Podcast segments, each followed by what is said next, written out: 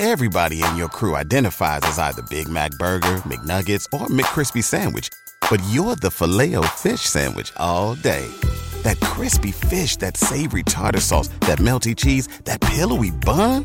Yeah, you get it. Every time. And if you love the filet of fish, right now you can catch two of the classics you love for just $6. Limited time only. Price and participation may vary. Cannot be combined with any other offer. Single item at regular price. Ba da ba ba ba.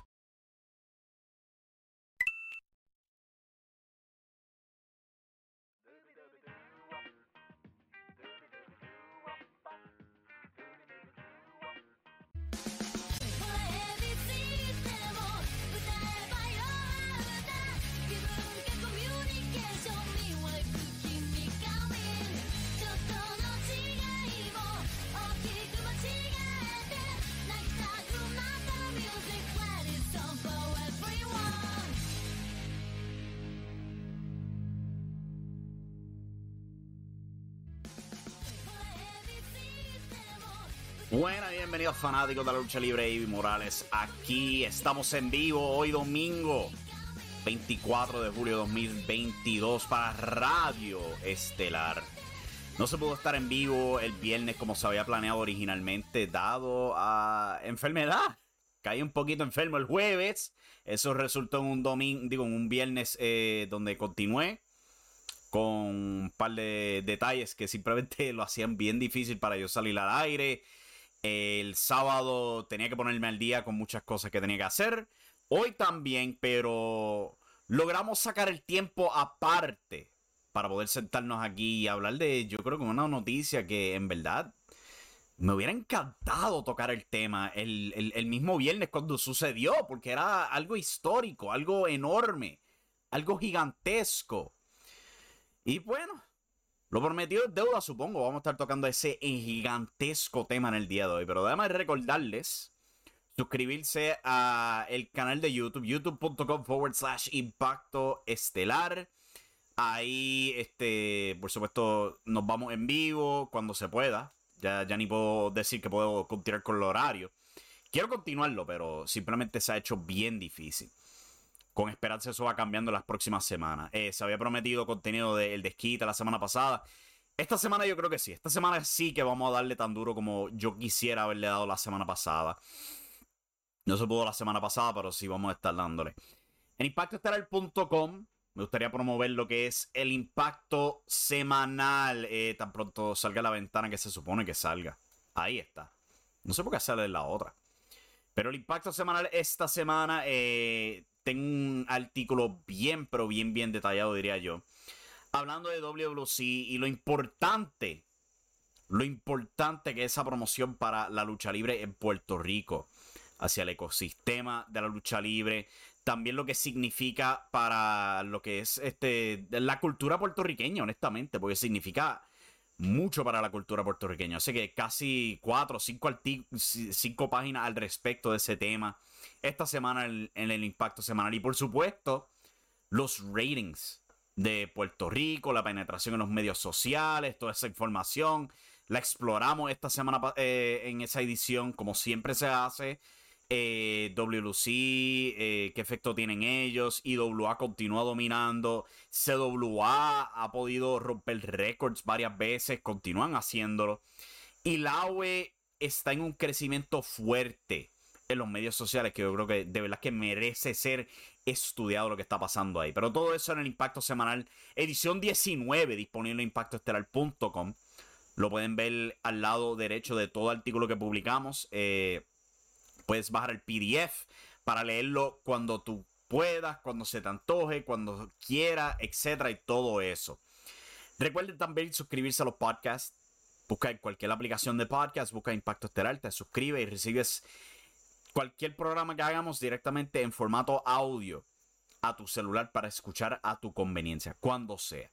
Cuando se te haga más conveniente, ahí está disponible y es bien conveniente. Con eso en mente, yo creo que ya toda la promoción ha sido hecha y podemos entrar con el enorme, enorme tema de este episodio. Y eso es este gigantesco tweet que hizo la página oficial de Vince McMahon. Porque estoy bien seguro que no es él mismo bregando ese, esa cuenta de Twitter.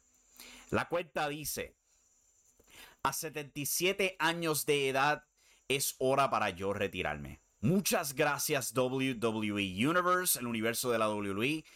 Entonces, ahora para siempre juntos. Hashtag WWE, hashtag muchas gracias. Eso fue publicado este viernes 22 de julio. Vincent Kennedy McMahon lo ha hecho oficial. Se ha retirado de la WWE. ¿Qué significa esto para la WWE, para el negocio entero de la lucha libre? Esto es algo histórico, sin duda alguna. Estamos viviendo en un mundo de la lucha libre donde Vincent Kennedy McMahon no es el encabezado ni de la WWE ni de la industria de la lucha libre. Eso es gigantesco. El hombre ha sido el encabezado de la WWE y por ende de la lucha libre desde el 1983 cuando compró la empresa de su padre y por ahí comenzó a dominar, ¿sabe? Hizo unos cambios históricos, cambiando la lucha libre de algo regional a algo nacional, adelantándose, porque vamos a ser honestos, iba a pasar sin duda alguna. Alguien se le iba a ocurrir la movida de convertir su empresa en algo nacional. Él fue el primero que lo hizo. Él fue el primero, estuvo por delante de todos los otros, comenzó a reclutar luchadores de distintos territorios, Hulk Hogan, Roddy Piper, Jimmy Snuka, eh, Junkyard Dog, eh, los Bushwhackers, en una lista larga de talentos, este, Don Morocco, él lo iba tomando uno y uno y uno a uno. Y creó esta empresa que, si somos honestos, técnicamente llamaríamos una super indie hoy. Lo que mucha gente consideraba que era NXT, lo que mucha gente en burla dice que AEW. Eso era WWF en 1983. Eso era. Reclutando todos estos luchadores y poniéndolos todos debajo de un techo. Para ese entonces, ese concepto era novedoso. Vince McMahon se adelantó en crear la primera empresa nacional en la forma del World Wide Wrestling Federation, cambiándole el nombre a World Wrestling Federation se adelantó ese concepto. Eh, eh, por supuesto, reinventó la lucha libre de nuevo con el Attitude Era. ¿Sabes? De nuevo.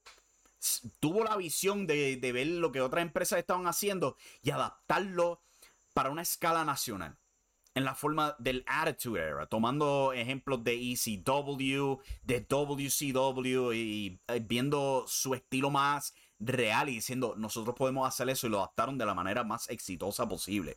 WWF vio tanto éxito en esa época que en el 2000 pudieron convertirse en una empresa pública.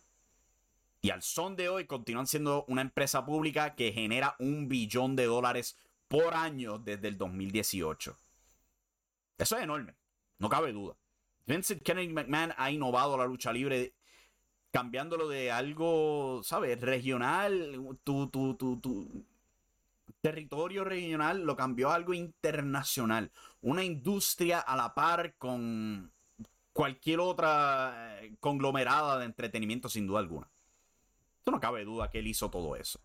Pero al mismo tiempo, él es responsable de muchas controversias, sea el escándalo de los esteroides en el 94, fue acusado de violar a la árbitro Rita Chatterton, eso ha sido algo que ha caído de nuevo en la luz pública después de las alegaciones que han venido en contra de él por el Wall Street Journal y su artículo y todo eso.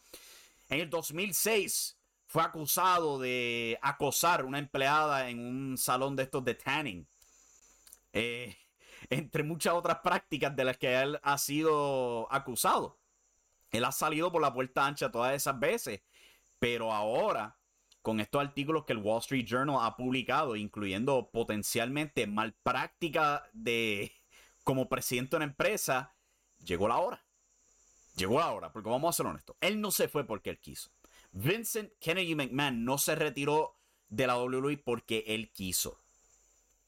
Todo el mundo lo decía, este hombre estaba dispuesto a morirse en esa silla de producción.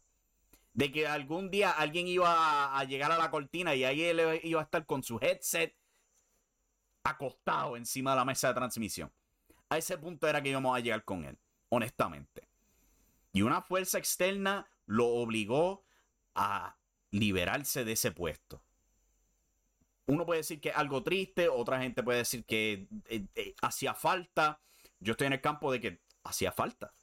Hacía falta. De nuevo, Vincent Kennedy McMahon fue un visionario, sin duda alguna. Fue un visionario. No hay quien lo dude. Miren al tope donde el hombre ha llegado. Pero después de lo que fue el 2001, vamos a ser honestos, las ideas de él en general, poco a poco se convirtieron más en fallas y más y más y más en fallas que éxitos. Botó la bola con John Cena sin duda alguna, botó la bola con Brock Lesnar, botó la bola con otros conceptos, pero según pasaba el tiempo se están acumulando los fracasos en sus ideas creativas, eh, en cómo manejaba talento, etcétera, su diseño para crear estrellas nuevas, lo que fue FCW, eh, todo eso fue colapsando poco a poco. Poco a poco. Si no fuera por la ayuda de su propia hija, Stephanie McMahon, quien ahora toma el papel como la encabezada de los directores de la empresa, al igual que co-CEO, junto al infame Nick Khan, la empresa no estaría viendo el éxito que está viendo hoy día. Porque ella fue influencial en, este, en mucho del mercadeo de la WWE, en su cambio PG, en mercadear a estas empresas que eventualmente les dieron estos contratos que ahora son millonarios su contrato con USA Network o NBC Universal, con Fox, la venta del WWE Network hacia Peacock y todo eso. Ella fue bien instrumental en todo eso. O sea que cuando alguien dice que Vince McMahon yéndose de la WWE es fatal, embuste. Embuste. Porque mucho del éxito reciente de la WWE, cuando yo digo reciente, yo digo en, en la última década y media, no fue por él no fue por él, fue por su hija y otra gente dentro de ese, equipo de directores en la WWE. No fue por él. Él era mucho más responsable por su amor hacia Roman Reigns, por su amor por Brock Lesnar, por su bizarro nuevo amor por Goldberg, después de meter las patas con él en el 2003. Él era mucho más responsable por todo eso y todo lo que veíamos en la televisión de lo que estaba pasando eh, en las oficinas famosa de Titan Towers en Connecticut. O sea, las direcciones creativas de la WWE eran todo él. Él era quien manejaba, quien subía, quien bajaba en la escala de importancia en la empresa y todo eso. Eso sí era él. Y según han pasado los años, hemos llegado al punto donde solamente dos, dos personas importan en WWE. Roman Reigns y Brock Lesnar. Y nadie más se acerca. Y uno puede argumentar, claro, Roman Reigns es una excelente estrella que mueve la aguja, sin duda alguna. Pero él llegó a ese puesto luego de cinco años de horribles, horribles decisiones creativas diseñadas por el mismo Vince McMahon. Él podía haber estado en este puesto años atrás. Años. En el mismo 2015. ¿Ustedes lo recuerdan? ¿Cuántas veces se decía que Roman Reigns debería virarse rudo y todo eso? El, hombre no hacía caso. El hombre no hacía caso. Él estaba enfocado en que esta es mi nueva estrella. Al carajo el resto de, la empresa. Al carajo.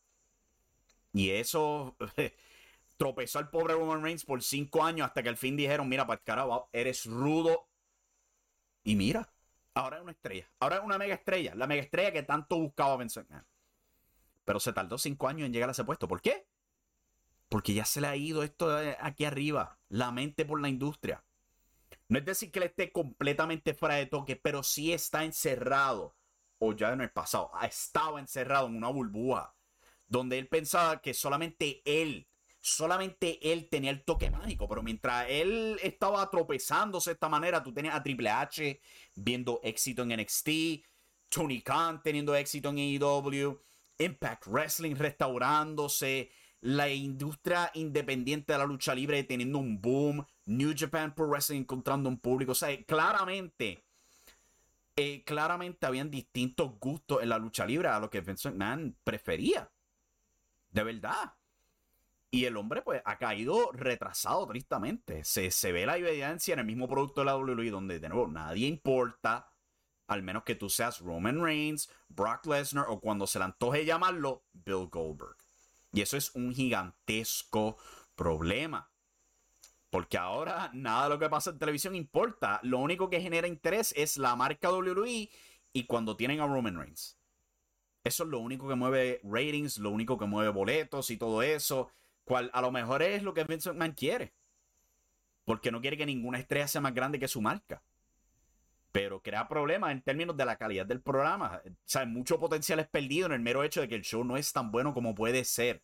Cuando tú tienes un AJ Styles, un Seth Rollins, un Matt Riddle, eh, tenías un Dean Ambrose, tenías un FTR, tenías tantas buenas piezas que podía, si, estaban generando 2 millones de televidentes, a lo mejor podían generar 3 millones. Si estaban vendiendo 500, este, 5 mil boletos por Monday Night Raw, a lo mejor podían haber vendiendo 8 mil boletos. Si vendían mucha mercancía ahora, podían vender mucho más. Pero no. Apenadamente no toda por la dirección creativa de Vince Kennedy McMahon. Porque estaba aferrado a sus maneras. Y la realidad es que no todo dura para siempre. No todo dura para siempre. Pues estamos entrando ahora a la edad de la lucha libre que no tiene a Vince McMahon. Y bueno, honestamente, por lo menos el hombre llegó a retirarse con su dignidad. Pero honestamente, entre este retiro que viene después de semanas de absoluta desafianza por este viejo, ¿ok? Semanas de desafianza donde sale este artículo del Wall Street Journal acusándolo de potencialmente haber abusado su poder, insinuaciones de abuso sexual. ¿Y qué hace él? Marcha al cuadrilátero. Para que todo el público que no sabe de lo que está pasando lo aplauda y para él generar su amor. Era desafianza absoluta. Entonces tú escuchabas los reportajes que decían que cuando él llegaba tras bastidores, después de esos segmentos, que decía él? Fuck em. Fuck em. Esa es desafianza pura. Y girar a esto, a retirarte ahora mismo. A mí me duele a que hay cosas peores por ser reveladas de él. Oh my God. Me preocupo de verdad que, que va a salir Wall Street Journal revelando dentro de las próximas semanas. Porque para dar ese absoluto giro de desafiar al mundo, de básicamente tirar tu dedo del medio en orgullo desafío a retirarte de la empresa que tú creaste, tienen que haber cosas severas escondidas que muy probablemente se han enterado que Wall Street Journal va a publicar dentro de próximas semanas. Eso es lo que yo pienso de todo esto. Del retiro de Vince McMahon. En términos del producto de la WWE, probablemente va a mejorar. Probablemente porque ahora el talento no está siendo supervisado con la idea de un show para una persona. Ya no hay que complacer a Vince McMahon. Ya no hay que tener humor de inodoro, donde tiene a Otis vomitando, a Drake Maverick meando una bata, ah, de ese humor tan juvenil que el hombre amaba tanto. No es obligado ahora. Están diciendo que Bruce Pritchard va a continuar con el papel de encabezado creativo. Personalmente, yo no creo que él vaya a durar mucho. Stephanie McMahon es la CEO Triple H eh, ha tomado el puesto de John Laurinaitis como este vicepresidente de Relaciones de Talento. Ellos odian a Bruce. Se, se deshacieron de él años atrás. Se van a deshacer de él de nuevo. Simple y llanamente es lo que va a pasar eventualmente. Es cuestión de tiempo. Lo mismo con el infame Kevin Dunn. Para el que no conozca de Kevin Dunn, Kevin Dunn ha sido el productor designado de toda la televisión que la WWE ha producido desde el 1983, cuando Vince McMahon compró la, la WWF de su padre. La historia es que el padre de Kevin Dunn, una vez, se metió en un fuego y salvó un montón de la biblioteca de la WWF. Y por ende, Vince McMahon padre le dio un trabajo al padre de Kevin Dunn y después al mismo Kevin Dunn. Noble, supongo, pero fue el padre de Kevin Dunn que tuvo ese gran acto increíble. No fue el mismo Kevin Dunn. Apenadamente el Kevin Dunn ha demostrado ser un niño bastante necio. De verdad que sí, porque los reportajes de este hombre es el xenofóbico, eh, machista, racista y todo eso. Uh, esa es una lista larguísima. De verdad que sí. Y Kevin Dunn se ha salvado por el mero hecho de que la única persona en este planeta lleno de 7 billones de personas que a él le cae bien era Vince McMahon. Pero ya Vince no está. Es posible que se salve por el mero hecho de que Vince pues todavía tiene, retiene su 80% de, de las acciones de la WWE, pero si él oficialmente ya no es el CEO, en verdad no hay nada que salve a Kevin Dunn. Goodbye, Kevin Dunn. Yo creo que eso es lo más, positivo de todo esto. No es, que Vince se vaya, es que el maldito Kevin Dunn se va. Al fin. El responsable de todos esos malditos cortes de cámara. Que tuve 20 cortes de cámara en 15 segundos. Él es el responsable de todo eso. Porque esa es su idea de magia teatral. Esa es su idea. Ese es también el mismo hombre que decía que Becky Lynch tenía un acento demasiado pesado para ser una superestrella. Mira dónde está ella ahora el mismo que criticaba a muchos luchadores por el color de su piel. Él hacía eso. Eh, John Moxley en su libro personalmente describe la clase de persona horrible que es Kevin Dunn. O sea, nadie quería esta persona. Nadie, excepto Vince McMahon. Y Vince se ha ido. Cero protección, protección para Kevin Castor Dunn, como dice viejo sabroso en el chat. Dice, hola a todos, traje pizza por si Vince se enoja se fue Vince, perfecto, no había pizza. Ah, mano, yo quiero pizza. Tú me estás diciendo que tú tienes. Yo quiero un slice de pizza. Yo tengo hambre. Me está haciendo fiero. ¿De quién se van a deshacer de Pritchard? Es posible, a menos que lo hayan dejado con alguna cláusula de inmovilidad, claro. La cosa con Pritchard es que, No pueden simplemente barrer toda la mesa y deshacerse de todo de un cantazo. O sea, no puedes votar a Kevin Dunn si no tiene un reemplazo. No puedes votar a Bruce Pritchard sin tener un reemplazo. ¿Sabes? No puedes hacer todos esos cambios inmediatos. Se van a tardar. Pero Pritchard fue votado a la WWE específicamente por Stephanie McMahon. Se conoce que Stephanie y Triple H odian a Kevin Dunn. Es inevitable. Es inevitable. Y Khan no es ningún estúpido. Lo hemos visto. Este hombre es extremadamente inteligente y él quiere éxito para la WWE. Él va a ver el comportamiento de Kevin Dunn, él va a ver el comportamiento de Bruce Pritchard y él va a ver. Estos dos no sirven. No sirven. Get rid of them. Estoy bien seguro que eso va a pasar. Pero sí, al que van a descuartizar vivo es al castor Kevin Dunn, absolutamente. Yo creo que sí, eso va a pasar. Ahora él se crea que el producto de WWE va a mejorar, pues lo dudo. Triple H fue puesto a prueba y un novato sin experiencia en TV lo derrotó los miércoles. Es que esta es la cosa. Esta es la cosa. El problema de AEW contra NXT es que el producto de NXT cambió por completo. Por completo. La filosofía, la dirección creativa, el enfoque para lo que estaba diseñada la marca. Todo, todo cambió puramente por competir con AEW si AEW no hubiera estado compitiendo directamente, o, al revés, NXT compitiendo directamente con AEW, yo creo que NXT le estaría yendo perfectamente bien. Perfectamente bien. Yo pienso que Triple H es la mejor persona para tomar cargo de la dirección creativa de WWE. Él, volver a reclutar al gran Ryan Ward, el, el, el excelente director creativo que tenían para NXT desde el 2013 hasta el 2016. Ese hombre, si yo soy Triple H, yo lo llamo rápidamente, lo pongo ahí de nuevo. Tú me vas a ayudar, vamos a hacer la magia que hicimos años atrás de nuevo. Porque ellos dos crearon gigantesco éxito en NXT del 2013 al 2016. Y lo replicaron en SmackDown en el 2016 antes de que lo cambiaran con Road Dogg quien de verdad que ha demostrado ser un morón. Lo cambiaron por Road Dog y mágicamente SmackDown se cayó por un precipicio. En términos de creatividad y calidad televisiva. Cosa rara. O sea que si, si me va a preguntar quién yo pondría a cargo, yo diría Triple H 100%.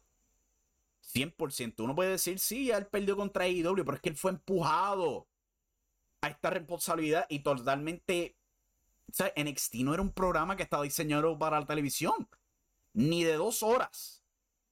El show cambió de ser este show de una hora que se enfocaba en unos detalles excelentes, en crear personajes, en crear historias bien sutiles y dar excelentes luchas. Mágicamente de noche a la mañana cambió a ser un programa obligado a hacer las cosas rápidamente. Se fue la sutilidad, tenían que estar una hora más en televisión, las luchas eran regaladas en televisión y todo eso. O sea, NXT perdió un montón de valor por ser forzado rápidamente a competir con AEW. Yo nunca voy a culpar a Triple H por ese fracaso. Jamás, porque él fue puesto en una posición para perder. Para perder completamente. Y cuando perdió, lo culparon a él. Él nunca quería, él nunca quería tener un show de dos horas. Él nunca quería este, poner a todas sus figuras en televisión semanalmente a tratar de competir con la otra empresa. Nunca. Él fue obligado a hacerlo. De verdad que sí, él fue pillado de esa manera. Continuando aquí, Triple H, ahora he vuelto, voy a comprar Ring of Honor interno, señor Levesque. Creo que eso ya no será posible. Tristemente no. Pero yo creo que Triple H le hubiera gustado esa idea. O sea que es bien penoso como él fue empujado a esa competencia, cual era absolutamente innecesaria. Innecesaria. No te niego que Triple H va a dar un mejor trato al talento, pero el tipo tiene a sus favoritos y el resto a Dios, al igual que Vince.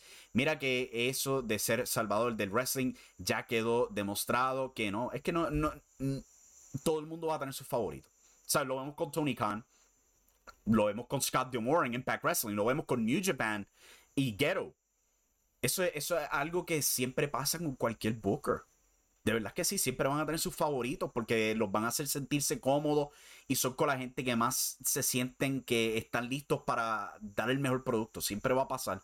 Sea Vince, sea Tony Khan, sea Eric Bischoff, sea este Dixie Carter, Scott D'Amore, Ghetto, Dorian Roldán, quien sea. Siempre van a ir con sus favoritos. Siempre pasa. Si no me crees, mira a WLC esta semana y quién trajeron de vuelta a freaking Orlando Toledo. Y la producción tras bastidores, ¿quién tienen ahí? José Roberto. De vuelta de nuevo. Es, es la naturaleza de la lucha libre. Rodearte con la gente con que te, te sientes seguro. Es la naturaleza. Simple y llanamente. Eh, continuando aquí. Y no hay que olvidar que está Nick Khan arriba, quien quiere que WWE esté tal cual en sin cambiar nada. Evil Khan es el co-CEO, podría imponerle esa visión y mantener a Pritchard. Vamos a ver qué va a pasar. Pero sin duda alguna, sin Vince McMahon, vamos a poder explorar la oportunidad de empujar a otros talentos. Sin duda alguna, porque no vamos a tener este hombre innecesariamente obsesionado con Roman Reigns y Brock Lesnar. Van a explorar la idea de otros luchadores como encabezados, sea Seth Rollins, AJ Styles, Matt Riddle, Austin Theory, todo eso. No vamos a tener este hombre que como que de la nada, como que Becky Lynch es popular, tú vas a ser ruda. Pero si es popular, ruda. No funciona, el público la ama. Ruda. O sea, yo creo que vamos a ver mucho menos de eso ahora. Mucho menos, porque no vamos a tener este hombre terco, vamos a tener gente mucho más maleable, que van a querer experimentar con cosas que les den más éxito. Sin duda alguna, yo creo que sí. Bien sabroso comenta. Y hablando de TK, Tony Khan, Qué troll que es él al mandarle ese tweet sobre la salida de Vince. Eso sí, sin Vince en el panorama es Tony Khan hoy mismo el promotor más importante del wrestling. Fue, fue, un troleo simple, de verdad. Yo creo que la gente, como que se, la gente tiene a Tony Khan en este microscopio que de verdad que fastidia. Él hace un comentario que, ah, qué, qué, qué, qué persona tan horrible. Es como que, primero que todo, que yo estoy bien seguro que cualquier otro promotor hubiera hecho ese tipo de troleo igual que él. Cualquier otro. Eric Bischoff, eh, cualquiera. Es parte de la industria, de verdad que sí. Dejen de tener al hombre bajo una lupa. Si quieren un fracaso de verdad, de nuevo lo digo, miren a Dixie Carter y como esa mujer la cagó con TNA. Tony Khan ni se acerca a Dixie Carter. Ni se acerca. O sea que dejen de tener al hombre en una lupa. De verdad, ya, ya, ya, ya me cansa déjenlo ser lo que sea. Eh, AEW un éxito, está generando dinero. Sí, tú puedes criticar a AEW. O ninguna empresa es perfecta. Ninguna empresa es perfecta. Denle gracias a Dios que este hombre no está cometiendo los mismos errores que cometió Dixie Carter. O Eric Bischoff cuando se le infló el ego en el 99 y la cagó. Votando millones por semana. Eso sí que fueron mejores, pero nadie dice nada de ellos. Nadie dice nada de ellos. No. Tony Khan, ah, como él no es promotor de lucha libre, todo el mundo tiene decir cosas negativas de él. Solo un tonto como Gresham se pone a pelear con TK e imponer su autobooking por sobre este. Entiendo lo que me estás diciendo. So, alegadamente, después de Death Before Dishonor, Jonathan Gresham tuvo una discusión bastante fuerte con Tony Khan. Porque Gresham fue hecho a perder el campeonato mundial de Ring of Honor. No, ¿sabes? Yo, yo no veo el problema con Claudio Castagnoli ser el campeón mundial, porque vamos a ser honestos. Claudio es sinónimo con Ring of Honor, más que el mismo Gresham. Segundo que todo, el hombre está fresco en una corrida en WWE, donde él era bastante mal usado. Solo un morón, un morón diría que es una mala idea coronar a Claudio Castagnoli como tu campeón de Ring of Honor. Solo un morón lo diría. Y viendo la actitud de Gresham en este 2022, yo creo que aquí hay síndrome Alberto falta carteleras, dice que tenían problema médico, algún problema de familia, algo así por el estilo, pero falta carteleras en PWG, faltan carteleras independientes, faltan carteleras de Progress. Progress le dio su campeonato mundial y lo primero que el hombre hace es faltar. Faltar, dime tú. Aquí hay un problema de disciplina que se ha demostrado con Jonathan Gresham. Si tú has observado el comportamiento del hombre durante este 2022. Y reventó. Yo creo que reventó. Aquí en Death Before Dishonor. Porque de nuevo, nadie con cara derecha va a decirme a mí que Claudio Castagnoli de campeón de Ring of Honor es una mala idea. Solo un morón lo diría.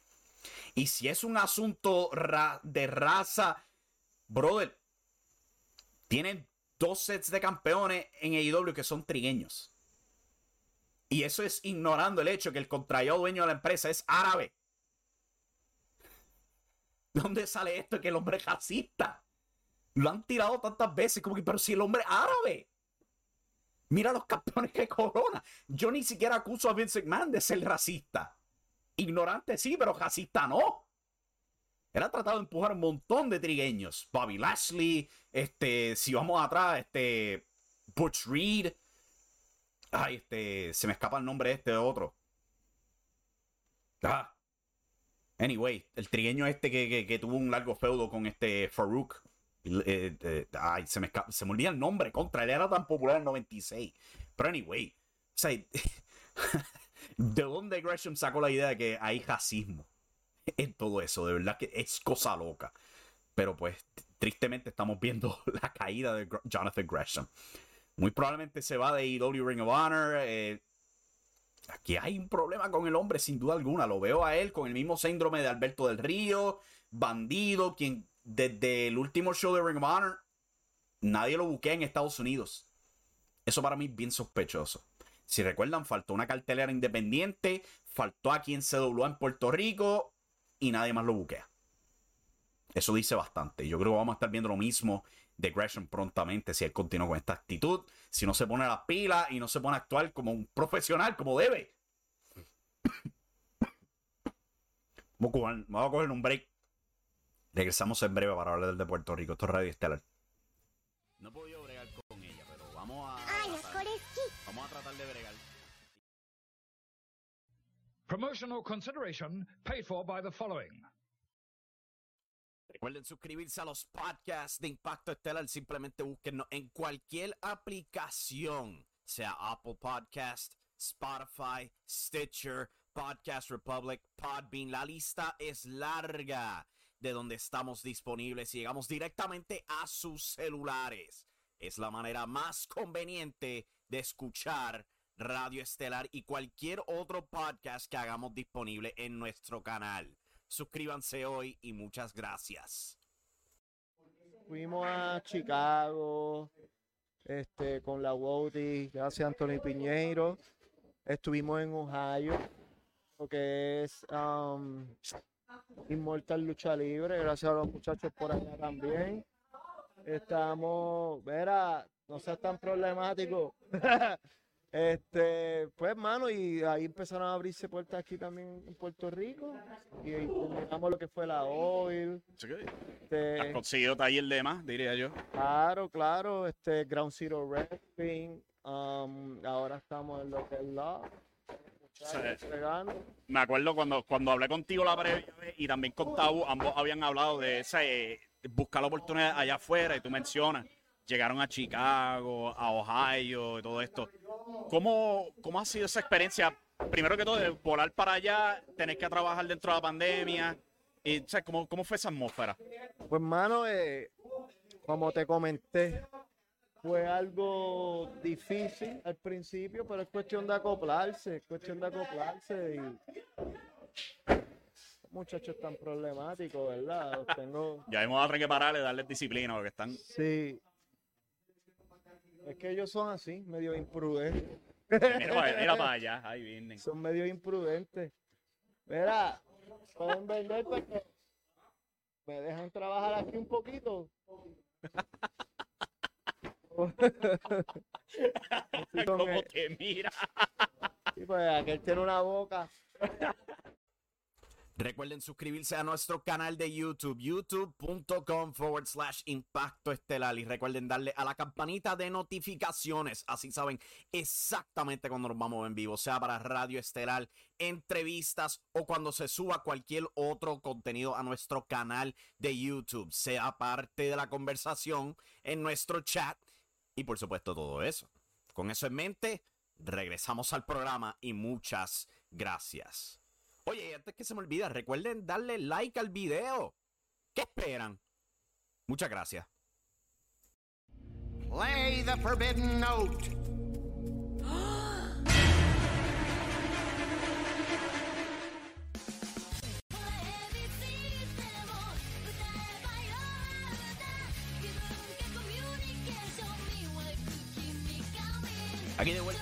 Vuelta a Radio Estelar de Impacto Estelar.com. A ver si no se me va la voz de nuevo.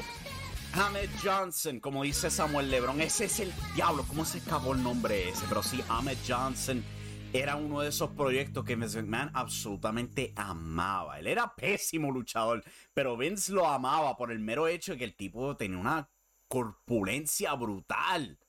Brutal. Gracias por recordarme del nombre. Pero pues, tocando aquí lo último de Jonathan Gresham y la idea de que pues él parece tener complejo de, de ser corto, o sea, el tipo es bien bajo, sin duda alguna. Pero aquí el verdadero problema del asunto, él está cayendo en una empresa donde hay un montón, un montón de otras estrellas enormes en el sentido de cómo son presentadas que son en realidad, y voy de nuevo con, con esto, son mucho más grandes que él. No en estatura, pero en estrellato. ¿Ok? Y él tiene que competir con todo eso. Sí, Ring of Honor antes de que se jara y fuera comprado por Tony Khan estaba siendo estructurada alrededor de él. Pero era porque no tenían otras estrellas grandes. No las tenían. Trataron, cosas pasaron, no funcionó. Ring of Honor fue comprado, tienen mucho más recursos ahora y de nuevo, ¿quién va a poner de campeón mundial para tu marca? ¿Claudio Castagnoli, fresco de su corrida en WWE o Jonathan Gresham? Es la realidad del asunto. Claudio, sin duda alguna, es lo obvio. Pero pues el hombre tiene su asunto de persecución y es una pena porque él es absolutamente talentoso. ¿Quién sabe? A lo mejor él se va para Impact y le va mucho mejor ahí con esperanza. Impact le necesita la estrella y ahora que AEW está recogiendo, o sea, le, recogieron los Briscoes, se los quitaron. Al parecer también le quitaron a Vincent. ¿Sabes? Necesitan recursos. Jonathan Gresham en Impact podría ayudar mucho. Puede que sí. Pero vamos a ver qué pasa con todo eso. Pasando a hablar a Puerto Rico ahora. Estuve todo el día de hoy viendo programas de Puerto Rico. Vi CWA, vi dos episodios de WC, vi IWA. La televisión este fin de semana no fue tan buena que digamos. IWA tuvo cinco luchas de su episodio de impacto total esta semana. Cinco buenas. Yo diría que fueron buenas luchas. Bueno, buenas luchas, diría yo. El problema no eran las luchas. Era la estructura del show. Porque tiene estas cinco luchas. eh, pasa hora y diez minutos y todavía queda casi media hora en el programa. ¿Y qué carajo más va a llenar el show? Segmento redundante. El show abrió con Maniferno. Vimos a Maniferno eh, previo a la lucha estelar. Lo vimos después de concluir la lucha estelar. Y lo vimos dos veces más después de todo eso. Atacando que si al, al hijo del Invader después atacó al padre de, de Sabio Vega. Dude, we get it. We get it, eres rudo. Samuel Lebron en el chat pregunta qué pasó con Bandido. De nuevo, Bandido ha faltado a varios eventos independientes en Estados Unidos, incluyendo uno aquí en Puerto Rico. Él siempre se disculpa y todo eso, pero se ha vuelto bien sospechoso el hecho de que faltaba estos eventos. Y después de todo eso, empresas independientes en Estados Unidos no lo buquean. No lo ve en PWG, no lo ve en Warrior Wrestling, no lo ve en House of Glory, en ninguna empresa de renombre independiente en Estados Unidos. AEW para nada lo ha tocado desde que él perdió contra, en Supercard of Honor contra Jonathan Gresham. Nadie lo toca. Y en esta época donde AEW y WWE ha recaudado tanto nombre grande, un bandido sin duda alguna es una estrella que puede ayudar a cualquier empresa, pero nadie lo llama. ¿Qué te dice eso? El hombre se ha vuelto tóxico. Hay problemas con su comportamiento. Es lo mismo que pasó con Alberto del Río. Él está lloriqueando en lucha libre online de que ah, yo quiero trabajar en IW, en WWE, nadie lo llama porque porque saben que es tóxico, es problemático. No quieren nada que ver con él por eso mismo. ¿Por qué carajo dice que son las dos y pico de la mañana? What? ¿Qué pasó? Se salió de órbita el reloj, pero anyway, eh, es, a eso me refiero con cuando yo digo el, el síndrome Alberto y lo que ha pasado con Bandido y lo que apeligra con Jonathan Gresham. Eso es. Eso es. Y volviendo a IWA, el show, de nuevo, las luchas fueron buenas, pero la estructura del show fue fatal. De nuevo, tenemos estos cinco segmentos con Maniferno. De nuevo, re recordándote que es rudo, tiene este gran plan donde eventualmente revela que él va a traerle el Bronco para su cartelera de Summer Attitude en Guaynabo, próximo 30, próximo 30 de julio y todo eso. Pero yo sentí que el show fue bien mal estructurado. Y honestamente, todos los shows este fin de semana se sentían así. CWA se sintió de la misma manera. Mucho mal editaje. WWC, ambos shows, aunque han mejorado en el hecho de que ya no están en el fondo del abismo vergonzosos. Pero sí tenía estos cortes de editaje bien malos. De nuevo, damn, estos shows de Puerto Rico este fin de semana de verdad que estaban mal editados, mal editados de verdad. Como que to to todavía no aprendemos a formatear un show en Puerto Rico, de verdad, a esta altura. Y yo no estoy diciendo que sea algo fácil, pero holy shit, ¿sabes? A veces lo hacen y después se les olvida cómo. I don't get it. Pero pues vamos aquí con los comentarios rápido. Bandido, obvio que nadie lo toca, es muy tonto, buquea a Travis Banks y él mismo tiene problemas de comportamiento. Sí, esa otra. Ha buqueado en su empresa Big Lucha a Travis Banks, a Marty Skrull, al punto de que había hecho, creo que era una lucha entre Marty, Travis Banks contra Lince Dorado. Y Lince dijo, no, me voy aquí. No quiso. Y se fue. Eh, Viejo Sabroso comenta tres cuartas de lo mismo que ha pasado con Marty Skrull. Sí, excepto, ¿sabes? De que el hombre es responsable de pedofilia y potencialmente haber emborrachado dicha menor de edad. Esas son cosas que pasan, supongo. Este, ¿quién será el Quang? Pregunta Samuel Lebron en referencia a que IWA también, además de anunciar el Bronco, han anunciado que Quang va a estar retando por el Campeonato Mundial de la IWA, ostentado por John Hawkins en la cartelera de Guaynabo. Yo no sé, van por el mismo ángulo del antifugitivo, quien reveló a ser Dean Rose o algo así por el estilo no soy fanático de la idea porque es como que vemos a, a, Chris Díaz, vemos a, a Manu retar por campeonato mundial. Entonces, cuando tienes en la cartelera más grande de la gira, es un, alguien que tú no conoces quién carajo es, retando por campeonato mundial. I don't get it. Hubiera preferido traer a alguien de MLW para eso, pero no, tenemos de MLW para otra cosa.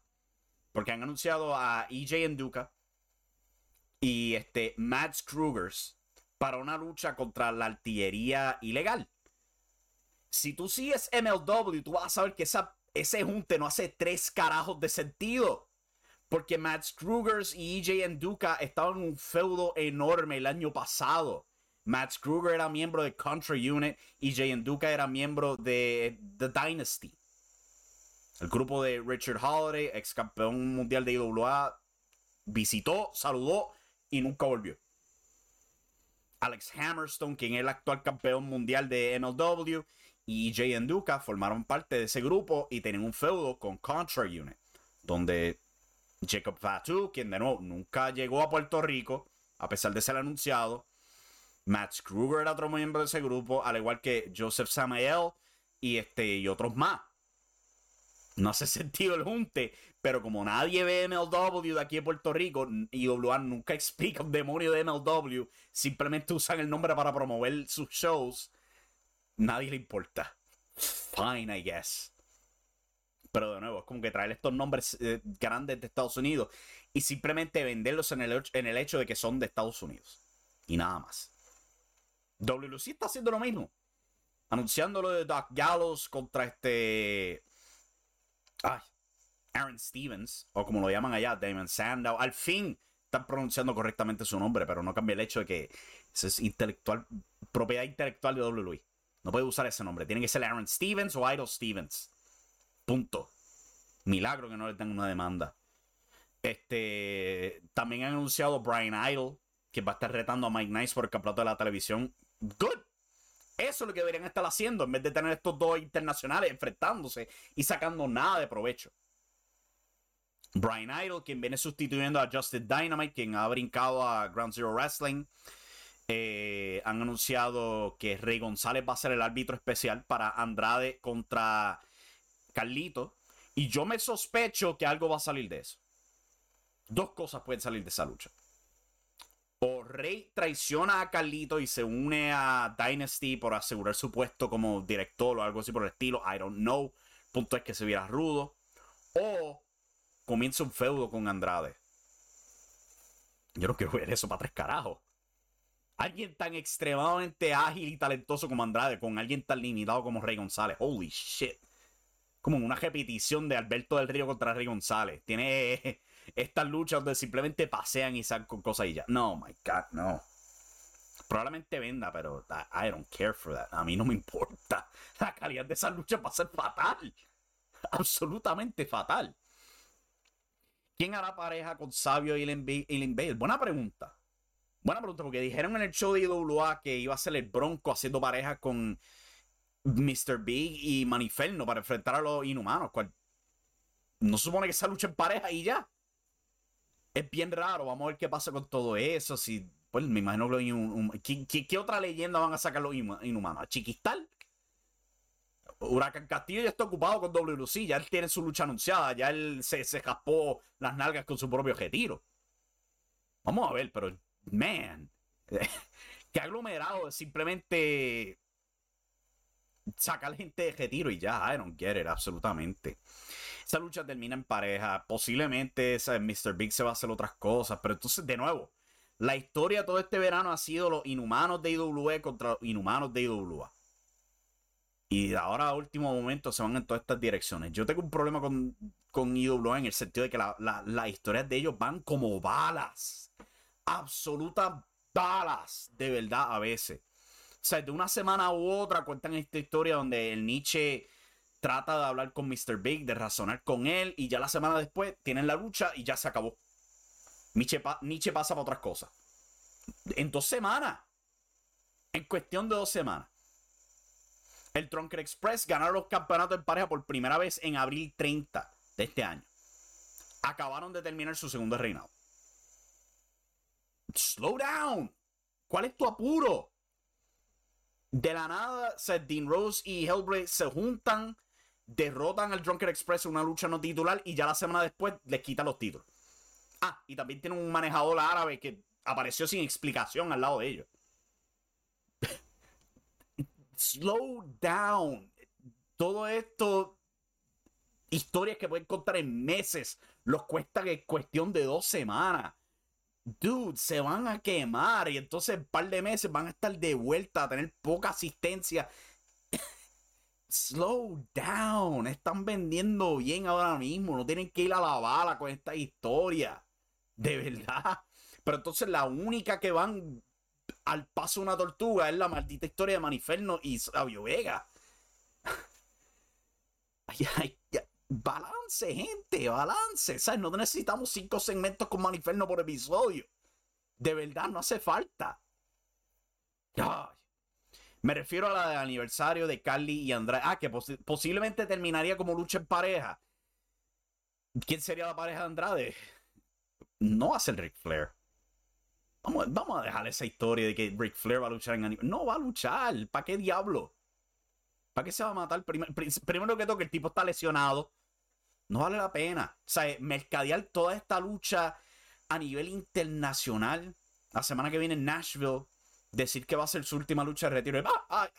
Casualmente me voy a, para Puerto Rico, donde nadie puede ver la lucha porque no es hay pay-per-view.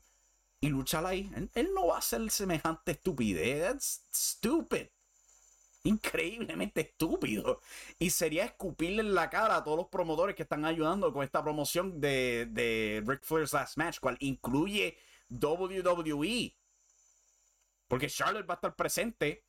Jeff Jarrett es parte de la lucha y Jeff Jarrett es el director de los eventos en WWE.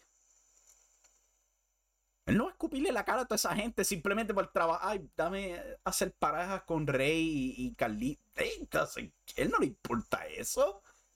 Él va a estar en ringside y tener un buen tiempo y ya altamente dudo que sea. Ahora que sea otra pareja. Que sea otra pareja, no sé. Pero ¿quién diablos van a traer al último momento sin promoverlos? Para aniversario, yo no sé.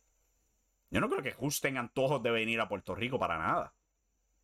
De verdad que no. Andrade está aquí porque es un compromiso que han planeado con él desde el año pasado. Esta lucha había sido anunciada para el aniversario 48 antes de que tuvieran que cortar eso por la pandemia. Si se recuerdan, también habían promovido Jake Hager, los Good Brothers, no era más que Doc Gallows, eh, los, ambos Good Brothers, Carl Anderson y Gallows. Pero Carl está lesionado, o sea, más que con Doc en esta lucha que no aporta nada contra Aaron Stevens. Pero vamos a ver qué pasa con todo eso, a ver qué cambio, si es que van a hacer algún. Yo, al final del día, lo que me sospecho es algo va a pasar con Rey González para la dirección de WC. A lo mejor se virará rudo, a lo mejor comenzará un feudo con Andrade, en camino a Lockout. Repiten lo que hicieron con Alberto del Río años atrás. I don't know. Pero si podemos sacar algo positivo de todo esto, es que WC parece tener un plan. Parece tener un plan para todo esto. Y escondió entre todo esto en la noticia del fin de semana, pues que Justin Dynamite ha saltado a Ground Zero Wrestling. Tú puedes hacer todos los chistes de, de, canguro, saltamonte que tú quieras, pero vamos a ser honestos. Este hombre lleva tres años en WC. Llegó en el 2019. Tenía excelente lucha con Riviero. Tenía excelente lucha con Android 787, con Will Austin. Ellos, eh, Will Austin y Justin Dynamite eran clave en revivir ese dichoso campeonato junior completo. Porque tuvieron excelentes luchas antes de que Justin ganara ese campeonato. Tremendas luchas con Mike Nice en la última semana en Manatee. Luchas buenas con Emil Roy, otros de esos elencos cuando estaban en, la burbuja del marketplace y todo eso. ¿Y dónde carajo seguía Justin Dynamite en la cartelera de WC? En el fondo, todavía. En el fondo por tres años. Tú estás, tú me, ¿cómo carajo tú vas a tomar a alguien tan talentoso como Justin Dynamite y dejarlo en el fondo de la cartelera por tres años corridos? ¿Cómo carajo tú haces eso? A mí no me sorprende que se vaya. Él estaba absolutamente desperdiciado ahí. Ya tuvo su reinado en WLC, ya puede decir, mira, pasé par de años en WLC. Se puede ir con su estampa de que yo fui WLC e irse a otros lados.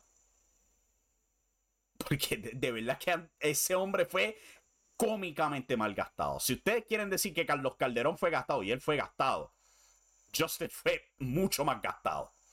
Porque ese era otro con potencial de por lo menos ser campeón de Puerto Rico, ser un luchador semi-estelar y no hacían tres carajos con él. Doom Patrol eran otros que eran sólido equipo y ni siquiera le daban los campeonatos en pareja a ellos. Les dieron un reinado en todo su tiempo en WLC. Un reinado y corto que fue. Ah, pero hay tiempo para la dichosa revolución. Hay tiempo para la, para la revolución. Y aquí están de nuevo con Orlando Toledo. Oh my God. 2015 de nuevo con esta gente. God. Pero con esa mente, voy a cortar ahí. Ya es bastante tarde. En Impacto Estelar, durante el transcurso de la semana, van a salir artículos sobre todas las noticias del fin de semana, reseñas de WLC, ambos shows de WLC, eh, este, ambos shows de WLC, el show de CWA y WA. Con esperanza, también puedo sacar tiempo para ver Lau esta semana, que comenzaron a transmitir lo que pasó en el Summerfest y todo eso. Pero vamos a culminar el show aquí. No sé si a regresar mañana con Radio Estelar. No voy a hacer promesas porque es que no lo sé. El trabajo mío está apretando antes de que al fin suelte yo pueda trabajar desde este hogar y pueda hacer esto mucho más frecuente. Pero esta semana y posiblemente la semana que viene vamos a estar un poquito limitados con el contenido eh, aquí en el canal de YouTube. Vamos a tratar de preparar más desquites, hablar más en detalle de WWE, eh, Puerto Rico y todo eso. Esas son las esperanzas, pero no puedo dar nada seguro porque tengo responsabilidad en la vida real. Y eso si no me enfermo, como me pasó el jueves pasado. Ay, diablos, qué día malo. Y después es la migraña que me dio el, viernes. Pero con eso en mente, muchas gracias a todos los que sintonizaron. Estén pendientes a la página de Facebook para cuando se anuncie, cuando regresemos y todo eso. Y hasta la próxima, mi gente. Se me cuidan. Muchas gracias por sintonizar. Holy shit, son las 3 de la mañana. ¿Qué le pasó al reloj? Adiós, hasta la próxima.